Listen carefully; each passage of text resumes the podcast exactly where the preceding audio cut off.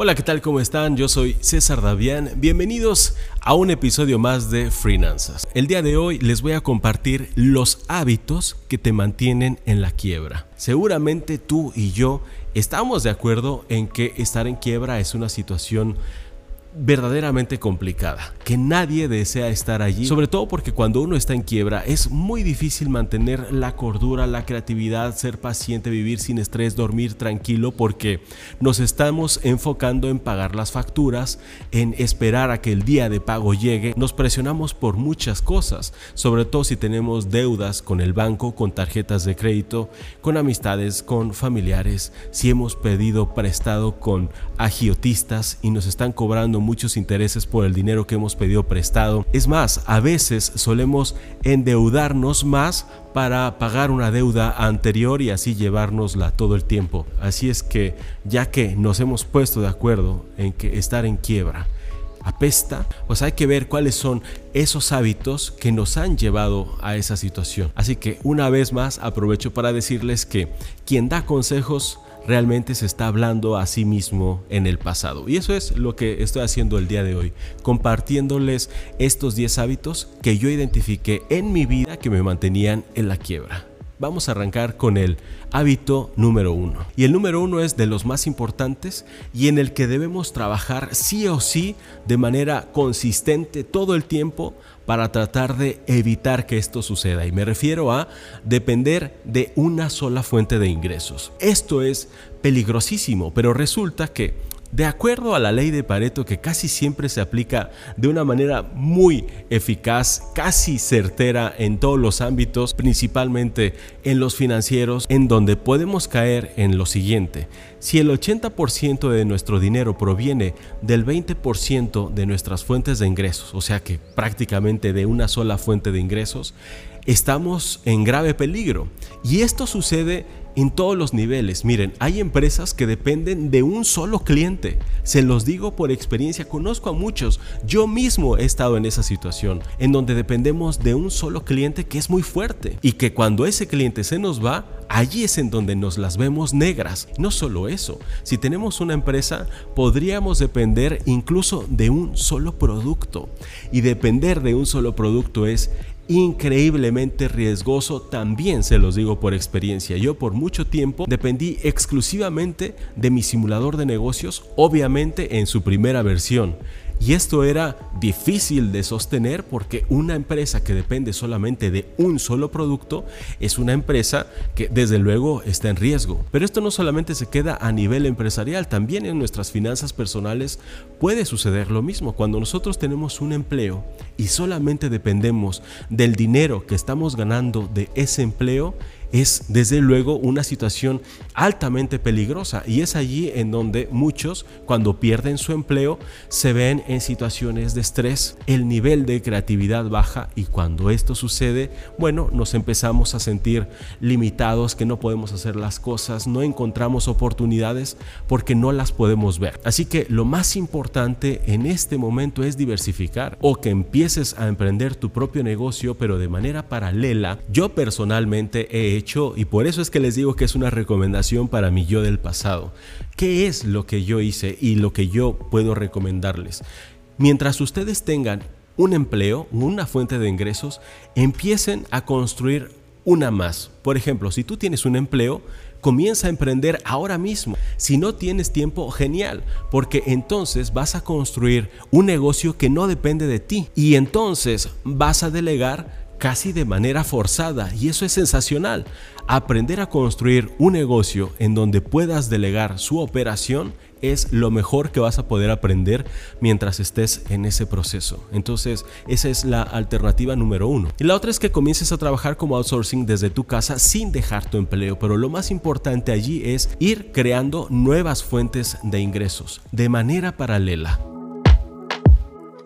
El segundo hábito que nos mantiene en la quiebra es tener una mentalidad de consumidor. La mentalidad de consumidor es totalmente opuesta a la que tenemos cuando hemos recibido dinero y en lugar de buscar gastarlo, decidimos invertirlo. La mentalidad de consumidor es totalmente opuesta a la que se tiene cuando uno ha decidido aprovechar el dinero para construir riqueza, comprando activos. La mentalidad de consumidor lo que provoca es que busquemos la felicidad a través de la gratificación inmediata, comprándonos cosas, comprando un automóvil, comprándonos ropa, viajes, accesorios, gadgets, eh, cenas caras, buscando hobbies que también son cada vez más caros.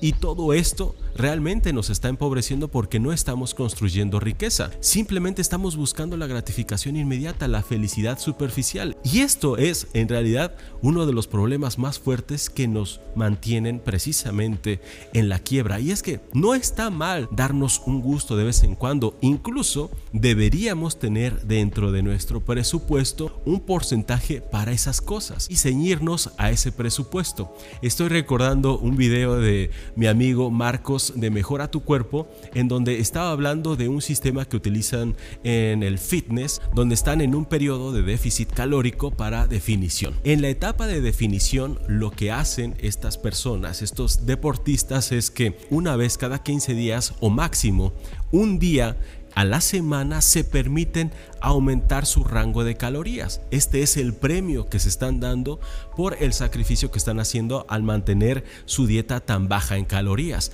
Ese es un sistema psicológico eficiente porque nos damos una recompensa, pero la recompensa viene después de haber logrado cierto objetivo, que en este caso fue mantener las calorías bajas durante toda la semana. Y el domingo te premias, entonces estás esperando el domingo precisamente para darte ese premiecito, que no es lo mismo que estar comiendo paletas, helados, chocolates y panes todos los días, aunque sea solo uno. Si lo estás haciendo todos los días, vas a ver los estragos tan grandes que va a provocar en tu salud y en tu cuerpo. Eso es lo mismo que sucede con las finanzas. Es importante tener un porcentaje pequeño para esos lujos, para esos gastos excéntricos, pero no hacerlo todos los días, ajustándote desde luego a un presupuesto realista.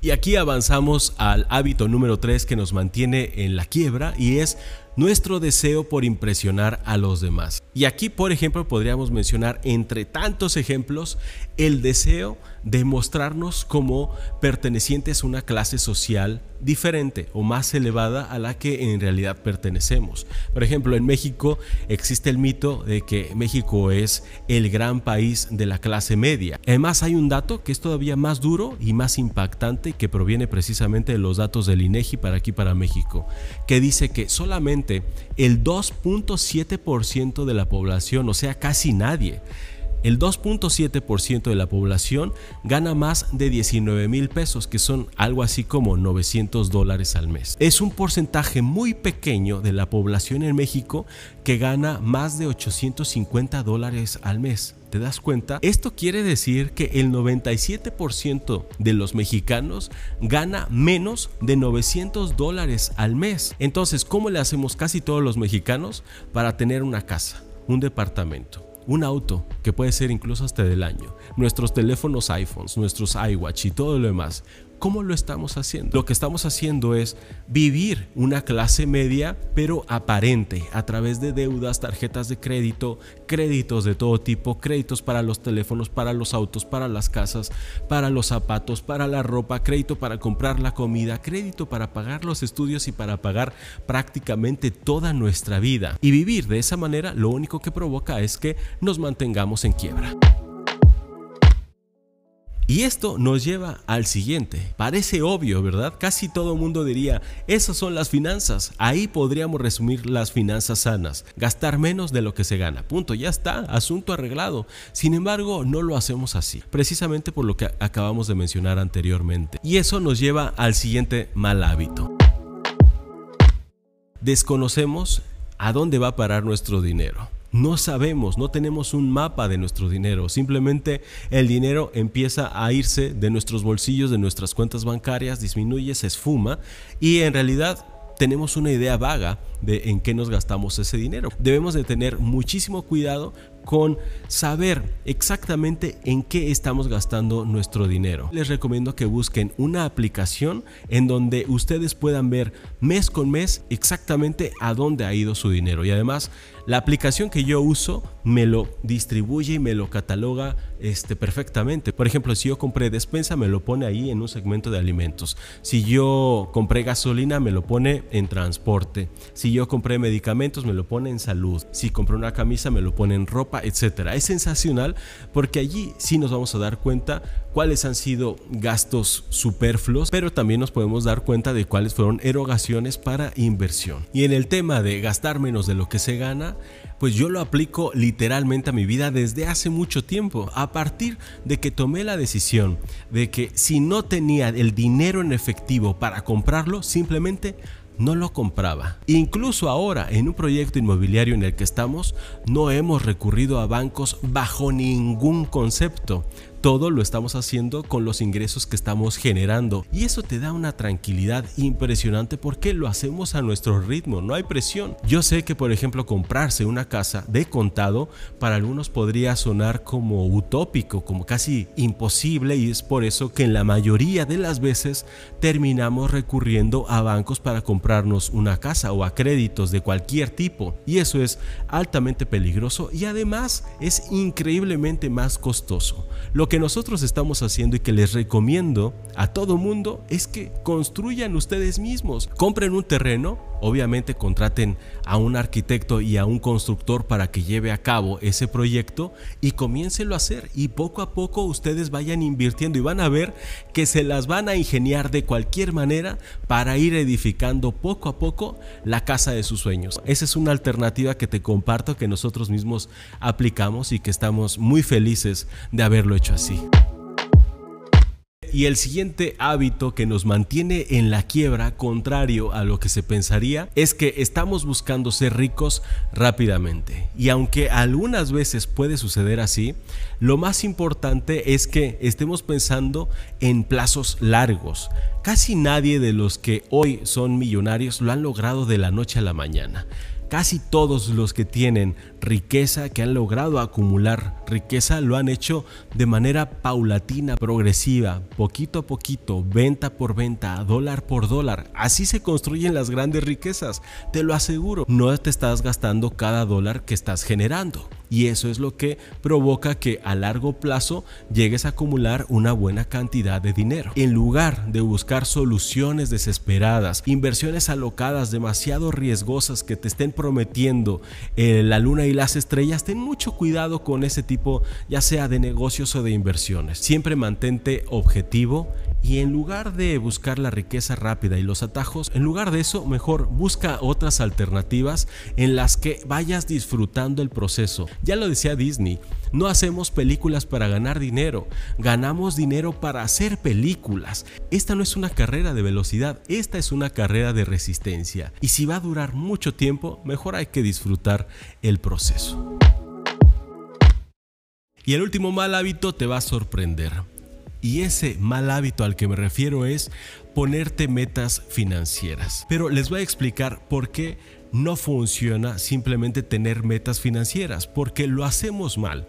Cuando nosotros pensamos en metas financieras, simplemente decimos, quiero tener 100 mil dólares, quiero tener 200 mil dólares, quiero tener 300 mil dólares, un millón o lo que tú quieras en tres meses. Aunque le pongas una fecha límite, aunque sea medible y todo lo demás, es inservible. Y esto a mí me cambió la vida una vez que lo comprendí y espero que a ti también te sirva. En lugar de decir, quiero 100 mil dólares en tres meses, mejor formula la siguiente pregunta. ¿Cómo puedo tener 100 mil dólares en tres meses. Y aquí tienes que trabajar precisamente en un plan, en una estrategia, en ser eficiente, eficaz, en aprovechar tu energía y tu tiempo para lograrlo. Y así es como hemos llegado al final de este episodio de Finanzas. Por cierto, dentro de muy poco ya van a encontrar todos los episodios de Finanzas en las plataformas de podcast, así es que estoy inmensamente feliz por eso. Si ustedes quieren que responda alguna de sus preguntas al final de cada uno de los episodios de Finanzas, háganmelos llegar a través de mensaje de voz en mi Instagram arroba César Davián y yo poco a poco voy a ir incluyendo algunas de sus preguntas que voy a responder al final de los episodios. Les mando un fuerte abrazo y nos vemos en el siguiente episodio de Finanzas.